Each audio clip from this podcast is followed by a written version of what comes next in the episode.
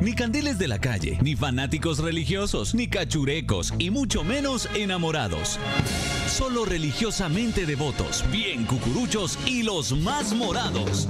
A partir de este momento, escucha a Joshua, Percho y Elic Álvarez en el programa más coaresmal de la radio católica en Guatemala, El Más Morado. Información y contenidos para los verdaderos cucuruchos en Guatemala. El Más Morado, ahora solo por el 940 de Eventos Católicos. Cucuruchos con excelencia para Dios.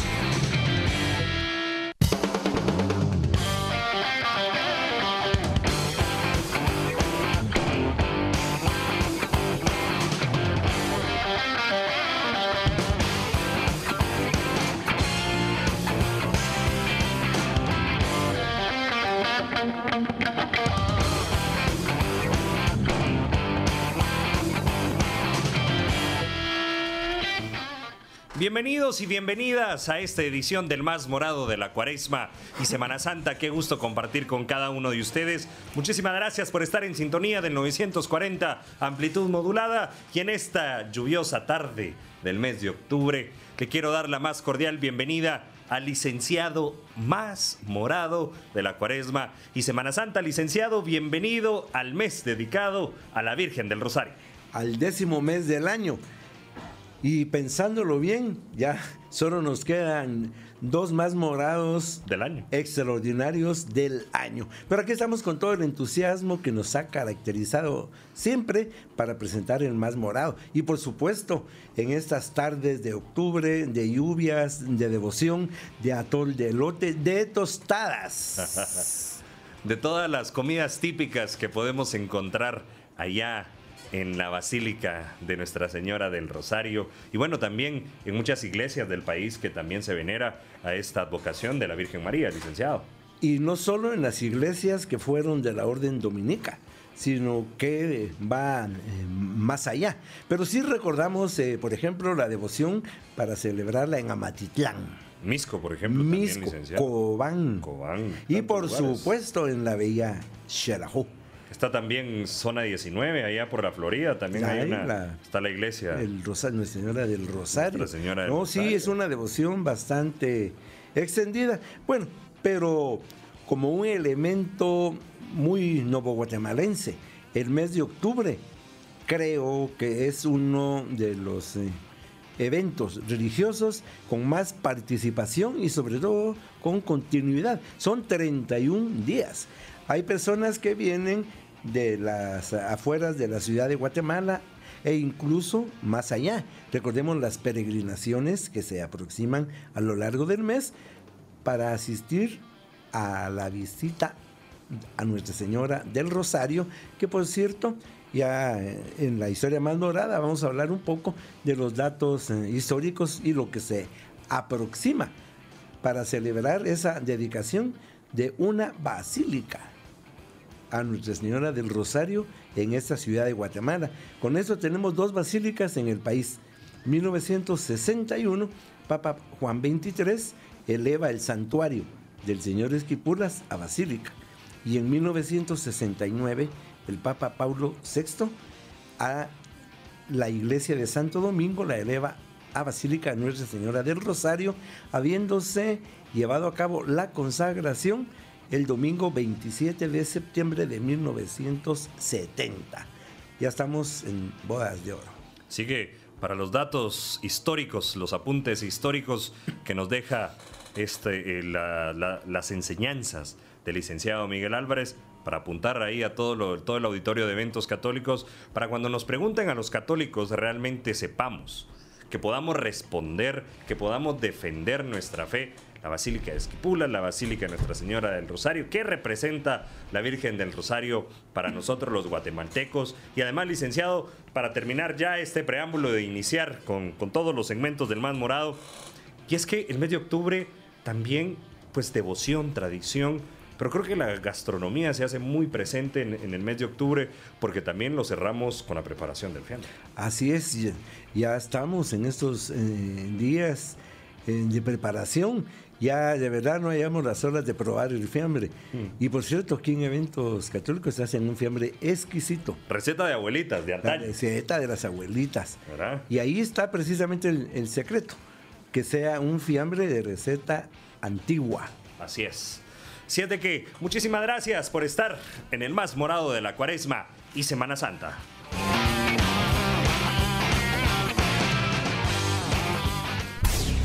Estos son los hechos más morados de la cuaresma. De la cuaresma. Hechos.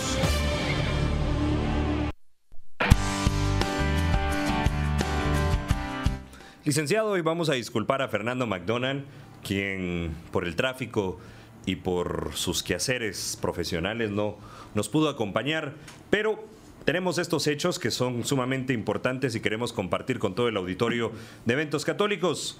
El sábado 5 de octubre tenemos la Santa Eucaristía de investimenta como cardenal de la Santa Iglesia Católica, Apostólica y Romana a Monseñor Álvaro Ramacine Imeri, obispo de, de Huehuetenango, a las 8 de la mañana, ahora Guatemala, misa que se estará llevando a cabo desde el Vaticano, allá en la Plaza San Pedro. Luego tenemos la apertura de exposición de Jesús Nazareno de las Tres Potencias ayer, hoy y siempre, del 5 al 31 de octubre en el Real Palacio de los Capitanes en la Jerusalén de América, en la ciudad de Antigua Guatemala.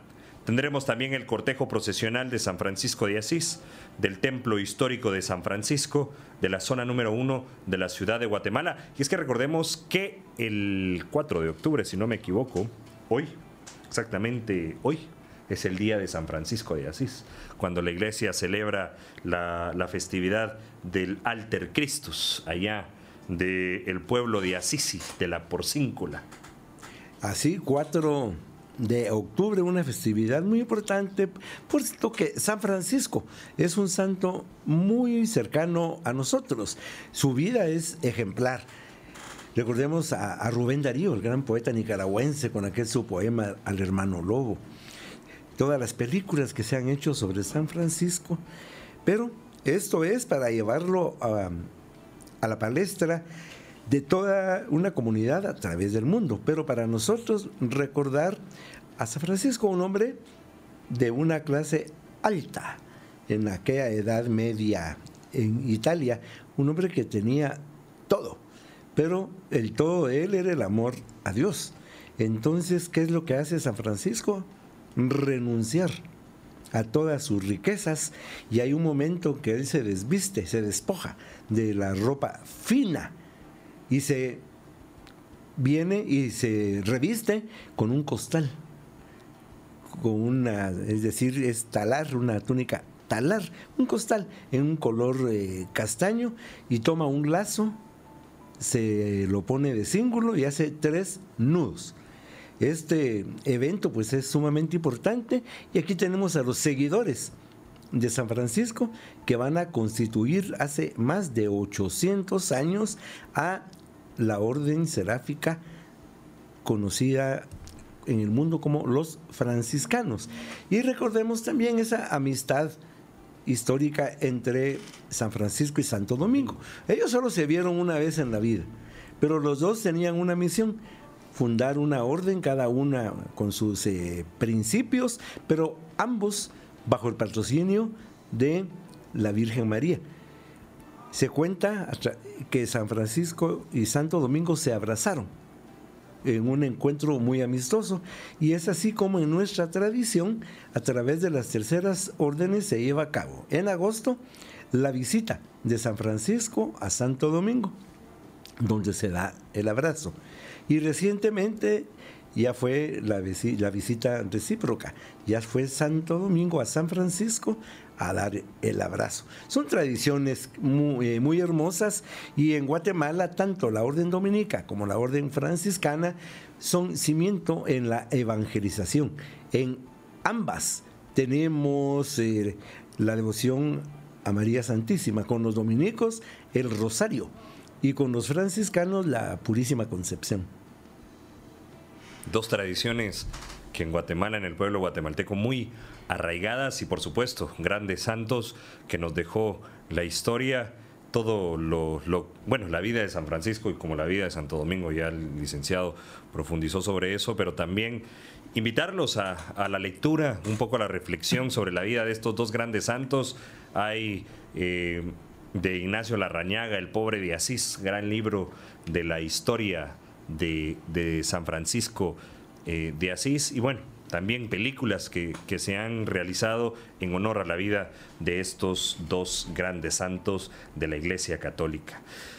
El cortejo procesional de, de, San Francisco de Asís saldrá a las 15 horas y retornará al templo a las 17 horas. El domingo 6 de octubre la festiva procesión del primer domingo de octubre con la réplica de Nuestra Señora del Rosario, reina y patrona de la República de Guatemala, de la Basílica de Nuestra Señora del Rosario, allá en Santo Domingo. 12 Avenida y décima calle de la zona número 1. El cortejo procesional saldrá a las 12 horas y estará regresando a las 23 horas.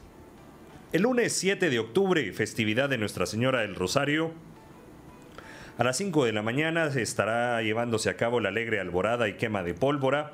A las 12 horas, la solemne misa mayor de la festividad presidida por Fray Carlos Cáceres, provincial de la Orden Dominica, y a las 19 horas, la Santa Eucaristía de clausura de la festividad de Nuestra Señora del Rosario, presidida por Su Excelencia Monseñor Rodolfo Mendoza el sábado 12 de octubre, la segunda fecha de inscripciones para la solemne y tradicional procesión de la consagrada imagen de Santa María de Guadalupe el jueves 12 de diciembre de este, del presente año y para la solemne procesión de la venerada imagen del Santo Cristo de Esquipulas, ícono de nuestra fe, del santuario de Nuestra Señora de Guadalupe el domingo 19 de enero del próximo año.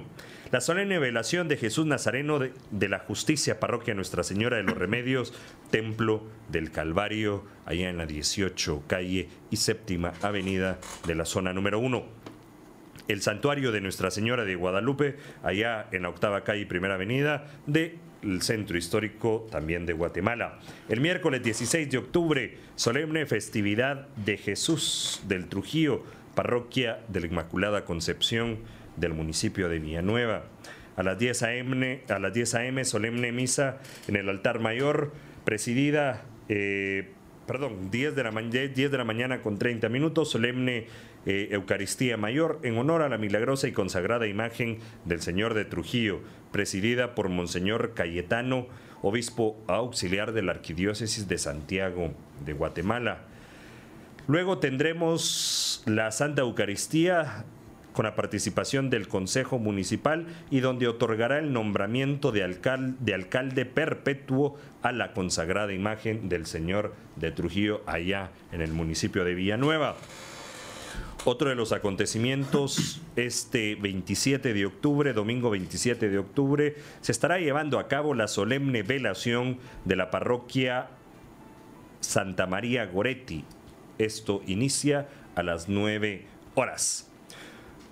Fecha de inscripciones para el tradicional rezado del 8 de diciembre, patrimonio cultural intangible de la nación con la consagrada y coronada imagen de la Virgen de los Reyes, la Inmaculada Concepción, que se venera en el templo histórico de San Francisco, de San Francisco en la Sexta Avenida, los sábados 5, 12, 19, 26 de octubre, de 16 horas a 18 horas. Los domingos 6, 13, 20, 27 de octubre, de 10 de la mañana a 13 horas y de 15 a 18 horas. Todo esto en la puerta principal del Templo Histórico de San Francisco. Repetimos, inscripciones para llevar en hombros al patrimonio cultural intangible de la nación, con la consagrada y coronada imagen de la Virgen de los Reyes, la Inmaculada Concepción, los, los días sábados 5, 12, 19 y 26 de octubre de 4 de la tarde a 6 de la tarde. Los domingos 6, 13, 20 y 27 de octubre de 10 de la mañana a 1 de la tarde y de 3 de la tarde a 6 de la tarde. Las inscripciones en la puerta principal del templo de San Francisco. También completamente habilitados las inscripciones en línea para llevar en hombros a la consagrada imagen de Jesús Nazareno de Candelaria este jueves santo 2020 a través de el www.eventos, eh. Recuerden, estos, esta inscripción es para las personas con código con carnet de inscripción en línea. El último recordatorio que se tiene para el pago en el banco hasta el 31 de octubre para los turnos de Jesús Nazareno de la Justicia en su, en su cortejo procesional de segundo domingo de Cuaresma, Señor Sepultado y Reina de la Paz Viernes Santo 2020, Parroquia Nuestra Señora de los Remedios, Templo del Calvario. Hasta el 31 de octubre estarán habilitadas las boletas en el banco para llevar en hombros a las imágenes de pasión del Templo del Calvario. Parroquia Nuestra Señora de los Remedios, Templo del Calvario. Así que estos son los hechos que tenemos para hoy 4 de octubre del año 2019. También los invitamos a que si usted participa de alguna asociación, hermandad, grupo, parroquia y tiene alguna actividad que alguna actividad sobre eh, la pasión de nuestro Señor Jesucristo, culto, alguna imagen de pasión, velación, concierto, alguna actividad y por supuesto también vamos a abrir para si su parroquia, grupo juvenil, comunidad, iglesia, hermandad, cofradía o cualquier grupo o asociación que participen activamente de una parroquia donde salga alguna posada para este mes, el mes de diciembre, para este adviento del año 2019, por favor comunicarse al 23820200, el WhatsApp 23820200, para que nosotros podamos llevar un calendario y para que Eventos Católicos vaya a transmitir su posada, la posada de su barrio, la posada de su iglesia, la posada de su parroquia, la posada de su hermandad, la posada de su grupo. La, la, idea es que usted nos transmita la información y que nosotros podamos corroborar eh, de dónde y, o sea, cuál es la parroquia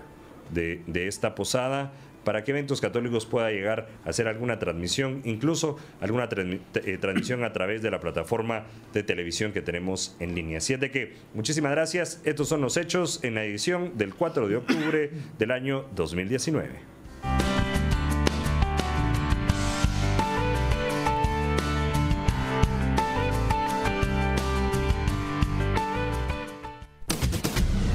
Estar más morado, escucha la marcha del día.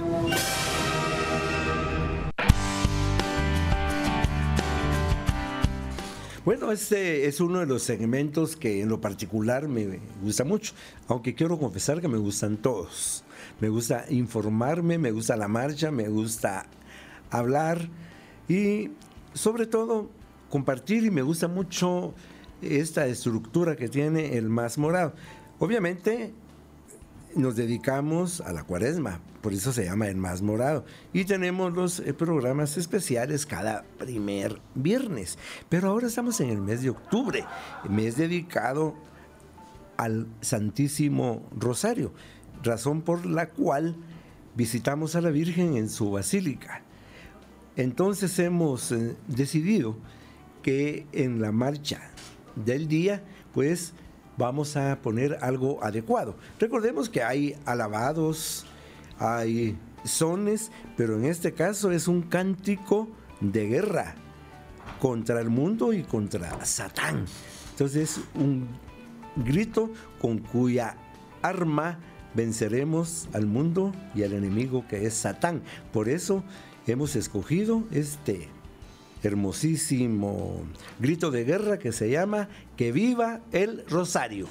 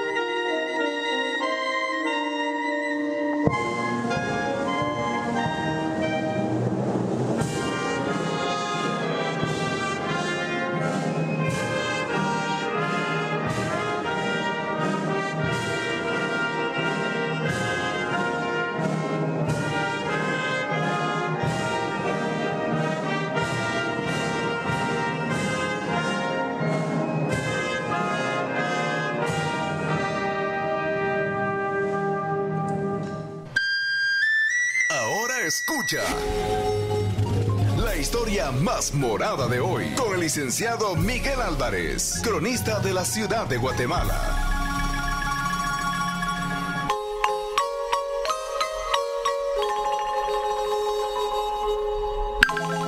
Bueno, y esta historia más morada de este 4 de octubre, pues tiene mucho sabor. Atol de lote, tostadas, buñuelos, molletes, pero como decía mi abuelita, después de haber visitado a la Virgen, directo al- a la Basílica a ver a la Virgen, participar en la liturgia, en el mes del rezo, el Santísimo, y después todas esas golosinas que nos da la tradición novo guatemalense. De verdad, ya me antojé unas mis tostadas de aguacate con salsa, con perejil y cebolla. Pero todo esto es parte del proceso histórico. No voy a hablar hoy de la orden dominica en su origen y en su llegada a América, pero sí dar algunos datos, por ejemplo, las tres primeras órdenes religiosas que se constituyeron en la ciudad de Guatemala fueron los dominicos, franciscanos y mercedarios, estando la ciudad asentada en lo que ahora conocemos como Ciudad Vieja. Debido al traslado de la ciudad al Valle de Panchoy, a los dominicos se les confiere una buena proporción de tierras para sus obras, conformando realmente todo lo que fue el barrio de Santo Domingo. Muchos dominicos ilustres, como el padre Betanzos, el padre Vico, el padre Ramírez, y qué decir del padre Las Casas, Fray Bartolomé de Las Casas, la gran obra evangelizadora y pacificadora eh, allá en las en Verapaces, pero sobre todo la evangelización a través del rosario. Y si ustedes se dan cuenta, los que ya fueron a la basílica en este 2019, hay dos fechas sobre las portadas laterales. En una dice 1559 y en la otra dice 2019. Y si hacemos la conversión, son 460 años. Estos 460 años se refieren a que el Día de Todos los Santos, primero de noviembre de 1559, se fundó la Cofradía del Santísimo Rosario en el convento de frailes dominicos en la ciudad de Santiago de Guatemala. Tomando en cuenta que el primer cofrade inscrito, el obispo de la ciudad, que a la vez era el primer obispo que tenía Guatemala, Francisco Marroquín. Recordemos entonces esta fecha entrando a la iglesia. Cuando ustedes lo vean, nos está recordando la fundación hace 460 años de la cofradía. Haciendo uso de obras históricas, revisamos la crónica de Fray Antonio de Remesal, que nos indica que aproximadamente allá por 1560 se mandaron a hacer dos imágenes de Nuestra Señora. No nos dice a quién, pero sí nos dice dos. Una con destino a Chantla en Huehuetenango. La conocemos como Nuestra Señora de Candelaria de Chantla. La otra se quedó en el convento y se le llamó posteriormente la antigua o la domina, debido a que Fray Lope de Montoya, otro devoto fraile que había en el convento, le había prometido a la Virgen que le le concediera una gracia y que él haría su imagen en plata. Lo cierto del caso, que de acuerdo a las investigaciones de la doctora Josefina Alonso de Rodríguez, una de las grandes historiadoras de arte en Guatemala, pionera en instituir la clase en las universidades. Aunque nació en La Habana, gran parte de su vida la desarrolló en Guatemala, aportándonos muchísima información para conocernos y para sentirnos verdaderamente identificados con nuestro arte. Pues ella era experta en platería y fue así como en, uno de los libros Historia de la Platería en la Capitanía General de Guatemala, consigna el año 1580, año en que se manda a fundir la imagen de la Virgen.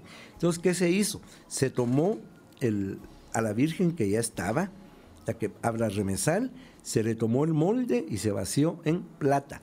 Y nos indica que fueron los plateros con los apellidos Almeina, Medina y Bozarraez, que a la vez fueron discípulos de Antonio de Rebolledo, un platero sevillano, llevaron a cabo tan gran, tan gran hecho, haber fundido entonces a Nuestra Señora, bellísima, y apreciamos en ella la influencia del Renacimiento, el Renacimiento italiano, a través de lo que son las mangas eh, con borlas, el cuello. Y algo maravilloso es el niño dormido. El pueblo de Santiago de Guatemala se sintió tan agradecido y tan profundamente cercano a Nuestra Señora del Rosario que en muchas actividades como son rogativas se le tomaba en cuenta para salir a las calles implorando el auxilio. El ayuntamiento la nombró patrona jurada de la ciudad.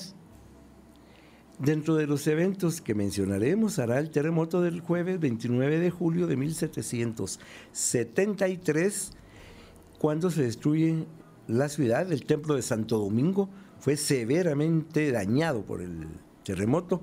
Sin embargo, al día siguiente los cofrades hicieron valor, sacaron fuerzas de fraqueza y se aproximaron a la capilla del Rosario, sacando a Nuestra Señora, que había sufrido algunos daños de básicamente de la cintura a sus pies. Esto hizo que al año siguiente, de 1774, en un obrador temporal en la Plaza Mayor, José Cornelio de Lara Platero llevó a cabo la restauración. Ya restaurada entonces por Cornelio, José Cornelio de Lara en 1774, la ciudad finalmente se traslada por orden del rey Carlos III en la Real Cédula de 21 de septiembre de 1775. El ayuntamiento se traslada a finales de ese año. La primera orden religiosa que se trasladó, causando malestar a la iglesia en sí, fue Santo Domingo, 1777, y es de esta manera que ese año se lleva a cabo el traslado de Nuestra Señora a una capilla provisional. Tenemos conocimiento a través de los documentos en el Archivo General de Centroamérica que Francisco de Carbonel, arquitecto, proyectó el templo y convento dominico en la Nueva Guatemala. Es el convento más grande de Guatemala y se proyecta con cuatro enormes claustros. Sin embargo, el proyecto que se ejecuta pensamos que se tomó como base también este de Carbonel. Fue el que hizo el también arquitecto español Pedro de García Aguirre, empezando los eh, trabajos del templo en 1792. Pedro de García Aguirre era arquitecto, es de los fundadores de la Escuela Real de Dibujo en Guatemala, grabador, es un, artista, aquellos eh, grandes hombres salidos eh, de las eh, academias que surgían en Europa en aquella época. Entonces, él viene con una formación europea. Y para hacer obra en Guatemala, pues tiene que acomodarse, es decir, tiene que bajar las proporciones, debido a que Guatemala está en un terreno altamente telúrico. Y fue así como se hace eh, la arquitectura no muy alta, pero eh, muros muy gruesos, pero sumamente elegante, basándose en los diseños italianos del Renacimiento. Y es así como surge Santo Domingo. Eh, un templo que, cuya fachada nos presenta un palacio italiano del Renacimiento y en su interior cinco elegantes naves y una cúpula en el crucero que nos recuerda a la cultura árabe en España a través de eh, un polígono. En Guatemala tenemos otra poligonal que está en Esquipulas. Esto nos recuerda entonces a los mudéjares en la, en la península. Para inaugurar Santo Domingo pasaron varios años y fue así como llegó el año 1808. Y el día 5 de noviembre un hecho trascendental. La Virgen del Rosario se encontraba en depósito en la casa de un miembro de la Real Audiencia, situada a la par de lo que hoy es la empresa eléctrica. En ese momento la empresa eléctrica también era parte de la audiencia. Y llegaron multitudes de personas a este lugar de la calle Real y Plaza Mayor y fueron las imágenes de Santo Domingo y San Francisco a traer a la Virgen. Todo este tumulto se aproxima entonces ya en horas de la tarde al nuevo templo de Santo Domingo, el cual se iluminó por miles de velas. Imagínense ustedes la fachada de Santo Domingo, estrenándola con miles de velas. Dicen que fue un gran acontecimiento. No veamos las funciones de la pólvora y es el momento que entra por primera vez la Virgen del Rosario a su templo, 5 de noviembre de 1808. Al día siguiente se llevó a cabo la bendición del templo. Muchos sucesos más, pero vamos a llegar a la devoción de un dominico, Fray Julián Raimundo Jacinto y Ribeiro, altaverapacense, quien estableció ya no un novenario culminando para la fiesta del 7 de octubre, que es lo tradicional, sino que un mes entero consagrado a la celebración del Rosario. 1888. Otro dato que les quisiera dar fue, o será, el domingo, 5 de noviembre de 1908. A los 100 años de la bendición del templo se repite la procesión triunfal. Y nuevamente San Francisco y Santo Domingo acompañando a la Virgen del Rosario por las calles de la Nueva Guatemala de la Asunción. 28 de enero de 1934, Monseñor Luis Duro Isuré lleva a cabo la coronación pontificia de Nuestra Señora frente al frontispicio de Catedral Metropolitana con una multitud que colmaba la plaza y los alrededores. Una gran procesión y retorna coronada, reina y patrona de Guatemala. 1959, 400 años de la cofradía del Rosario, Nuestra Señora va a sus antiguos lares, llega al Valle de Panchoy, la recibe triunfalmente la antigua Guatemala. Esto 1959. Y para terminar, sé que Solo estoy seleccionando algunas fechas, hay muchísimas, muchas procesiones extraordinarias, pero quiero recordar el mes de julio de 1992. En primer lugar, ese año es muy simbólico, emblemático. 500 años de la evangelización de América. Entonces el Consejo Municipal, presidido por el entonces alcalde de la ciudad de Guatemala, Oscar Rafael Berché Perdomo, emite en sesión de consejo un artículo en el que se reconoce a la Virgen del Rosario del Templo de Santo Domingo como alcaldesa perpetua de la ciudad de Guatemala. Y ya en octubre, mes dedicado al Rosario, se hizo presente la Corporación Municipal a Santo Domingo y se le entregó la vara edilicia. Aunque quiero comentarles que en un principio se le el, licenciado Berché dio su propia vara de alcalde de la ciudad de Guatemala porque no habían entregado a tiempo la que tendría que ofrecérsele a la Virgen del Rosario. Esto después, ya sin que nadie se diera cuenta, se hizo ya el cambio de vara edilicia.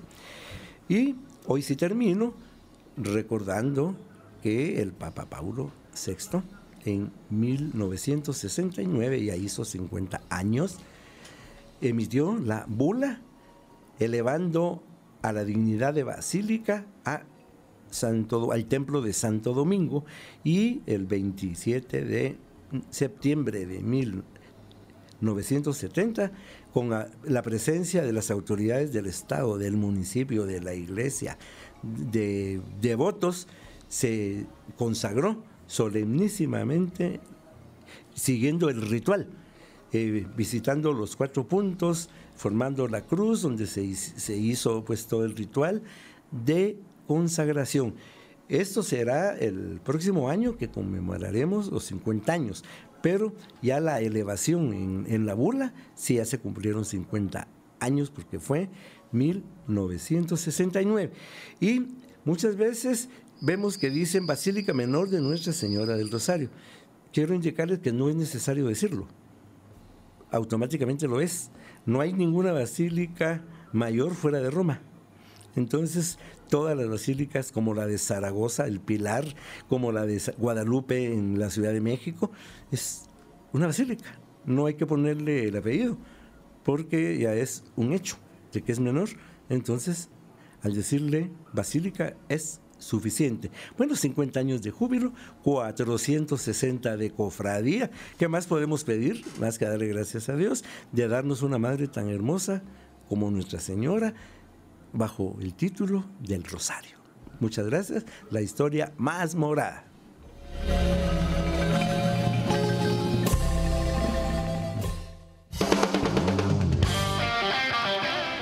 Y darle también gracias a Dios por haber nacido en esta tierra preciosa, la tierra de la eterna primavera, que nos ha dado tradiciones, nos ha dado devociones, nos ha dado muchas cosas, nos ha dado música, nos ha dado marchas fúnebres, alabados, nos ha dado también gastronomía, nos ha dado olores, colores, sabores.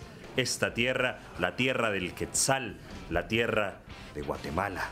Muchísimas gracias a todos los que nos siguen a través del 940 amplitud modulada, todos los que nos sintonizan a través de la radio en línea, a través del www.eventoscatólicos.org y de nuestras aplicaciones a través de Eventos Católicos Tuning. Muchísimas gracias para todos aquellos que se comunicaron a través del 23820200 por la vía telefónica o a través del WhatsApp. Muchísimas gracias por seguir esta edición del Más Morado. Recuerde que en punto de las 6 de la tarde estará la edición El Más Morado de Antigua Guatemala. Muchísimas gracias. Nos encontramos el próximo primer viernes de mes del mes de noviembre, último mes del año litúrgico y penúltimo programa del año 2019.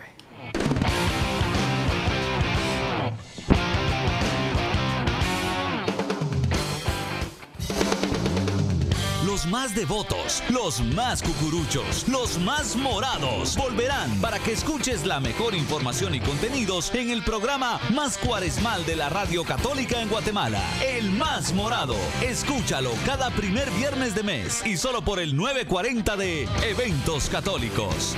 Cucuruchos con excelencia para Dios.